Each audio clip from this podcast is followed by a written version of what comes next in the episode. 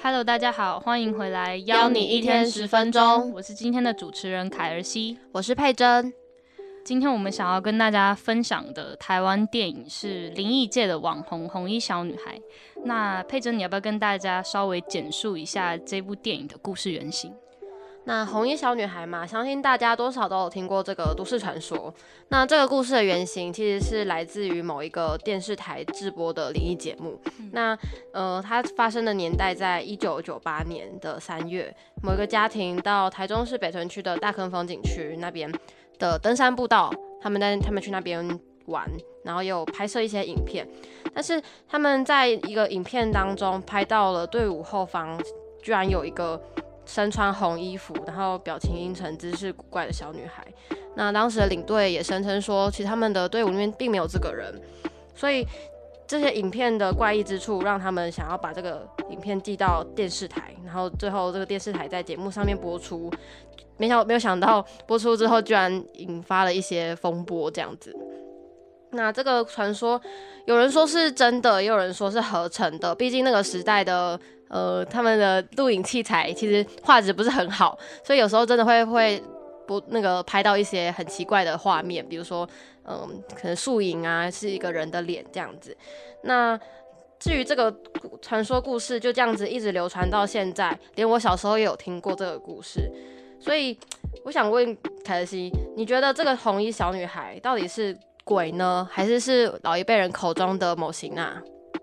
嗯，那我这边其实想要帮大家破解一个小小的迷思，就是其实“某西娜”这个词名词呢，它其实并不代表某一个妖怪的名字，它其实算是说，呃，它包含了某一个种类的妖怪，就是它是某一个种类妖怪的一个算是总称吧。比如说大家可能也常听到的，像是黄色小飞侠或者是黑色奇来等等，这其实都算是“某西娜”。嗯，那回到电影本身，我们今天想要跟大家分享的是关于女性及轮回的概念。那其实不知道大家如果有看过电影的话，其实就可以发现说，呃，这部电影它主要的主题聚焦在三位女性身上，分别是呃社工，然后第二个是红衣小女孩的妈妈，以及第一集就有出现由徐伟宁饰演的呃沈怡君。对啊，而且故事中也比较注重在两组的母女关系上，分别是社工跟他的女儿，跟红衣小女孩以及她的妈妈。那在社工师这边，社工师他在学生时期的时候被他的学长强暴，然后就不幸的她就怀孕了，然后后来也就因此生下了他的女儿。所以说真的，他是非自愿想要，就是非自愿生下这个女儿。给当时的社会一直都给女性一种奇怪的母职想象，让他们被迫需要去承担这个后果。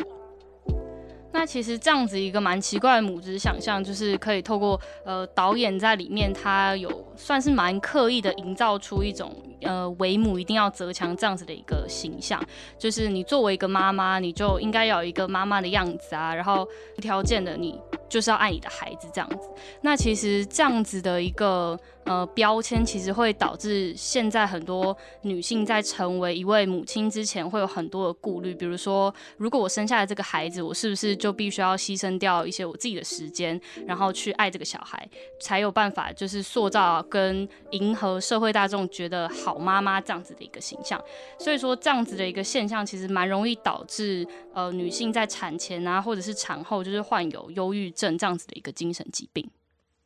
而社工师他的女儿，她也面临了一个堕胎的问题。那堕胎在台湾的社会当中，其实是一个女性非常不太敢去碰触的一个议题，因为他们呃，因为台湾的民间信仰跟习俗啊，他们有一个传统的观念，就是如果你把你未出世的孩子剁掉的话，他们就会变成阴灵回来找你报仇。也就是因为这个原因，所以很多人他们就是怀了小孩，他们虽然可能是非自愿，他们也会想说把他生下来，因为他们害怕这个不知道到底存不存在的阴灵。呃，这个这种恐惧也导致他们没有办法去做与选择。所以就是说，我身为一个女性，假如说我怀上了一个孩子，就不管他是不是自愿，就我自愿的要怀上这个小孩，我都没有权利说我要拿掉或者是生下来吗？在电影里面其实是这样的，那这也是我觉得导演并没有非常完整的去处理的地方。那今天的节目到这边，不知道大家有没有发现，说导演其实用呃蛮大篇幅在呃对女性做一个描述。那不知道大家对于男性这个角色有什么想法？对啊，其实在这部电影里面，男性的戏份真的是蛮少的。嗯，但其实还蛮有趣的地方是啊，就是导演其实还是就算男性的角色篇幅并不多，他的比重其实算是相对女性来说少非常非常多了。但是呃，导演在这地方还是在剧情的最后安插了一个很重要的一个戏份跟剧情在男性身上，就是呃男性呃他其中有一个角色是虎爷的角色，也就是社工师女儿的男朋友。那他在剧情的安排上面呢，就是导演。将虎爷这个角色在剧情的最后，像是有点像解救了社工师这对母女从呃游乐园里面出来这样子的一个安排。那其实这个地方就可以嗯蛮明显的看得出来说，尽管男性这个角色在电影里面其实呃戏份不多，但是其实他的他的呃分量还是非常非常重的。嗯，说真的，我自己看完这部电影，我觉得比起鬼啊。其实人跟人的情感才是最可怕的吧。好，那其实今天的节目最后呢，其实还蛮想提出几个问题，想要跟大家一起呃探讨跟分享的。就是其实《红衣小女孩》这部电影啊，它的鬼这样子的一个问题，其实最后是有被解决掉的嘛。但是蛮特别的是，蛮想要跟大家分享的是，那人世间的问题呢，就是我们这就在人世间的问题，我们有没有被解决？那第一个是。呃，未成年性交这样子的一个议题，因为蛮明显的可以看得出来说，社工师的女儿她其实只是一个高中生，所以她这样子怀孕这样子的一个情形，其实很嗯很直接的，就是涉及到了未成年性交这样子的一个社会议题。那那第二个是在社公司进到呃红衣小女孩妈妈他们家进行探访还有巡视的时候啊，可以看得出来说，小永晴她其实身上只有穿着呃一件。单薄的内裤，然后他身上其实是被妈妈画满着符咒的。那其实现在可以很明显的看得出来说，他其实就是很严重的遭受到虐待这样子的一个状况。但是其实导演在电影里面其实并没有花太大的篇幅去呃帮助观众解释这样子的一个问题，然后也没有给观众一个很好的交代这样子。那希望大家听完这一集的内容呢，可以对红衣小女孩有更多的了解，然后可以透过不同的面向去思考这部电影带给我们的一些意义。这样子，那希望大今天的内容大家会喜欢。嗯，大家晚安，大家拜拜，拜拜。哎，你知道那个就是这部电影它的故事是设定发生在卡多里乐园吗？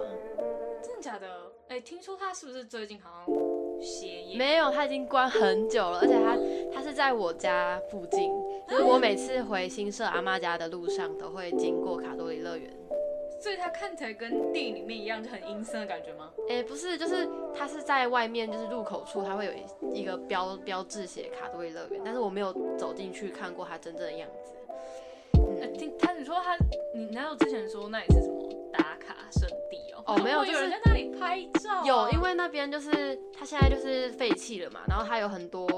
很多那个游乐设施都还留在那边，然后就有种有种荒废的那种废墟感，然后就有很多网美会带摄影师去那边拍照。不怕拍到一些奇怪的照片呢？其实我也觉得很害怕，就是怎么可能会怎么怎么会有人敢去那种地方拍照？而且那种地方居然还要收清洁费五十块，清洁 超烂，还要收清洁费？你说因为他因为倒地，就是他就是被迫歇业，所以他一定要找其他的地方赚取利润，是不是？应该是这样吧？我觉得很荒谬。啊，你知道他为什么歇业吗？为什么？哎，好好一个乐园为什么歇业？我好像之前有听说，就是他是因为他。那个时候有发生一些意外，就是他们有一个游乐设施，好像是云霄飞车吧，就是那个时候机机器有点故障，导致有人就是在游戏的过程死掉这样子。哎，好像电影里面是不是有那个场景啊？我记得好像有，嗯嗯，就是有拍。那那个小女孩还是谁飞下来？对啊，那个就是采取她的那个哦，是啊，嗯，好酷哦。那你以后。回娘妈家可以进去看戏。不要，他不要嘞。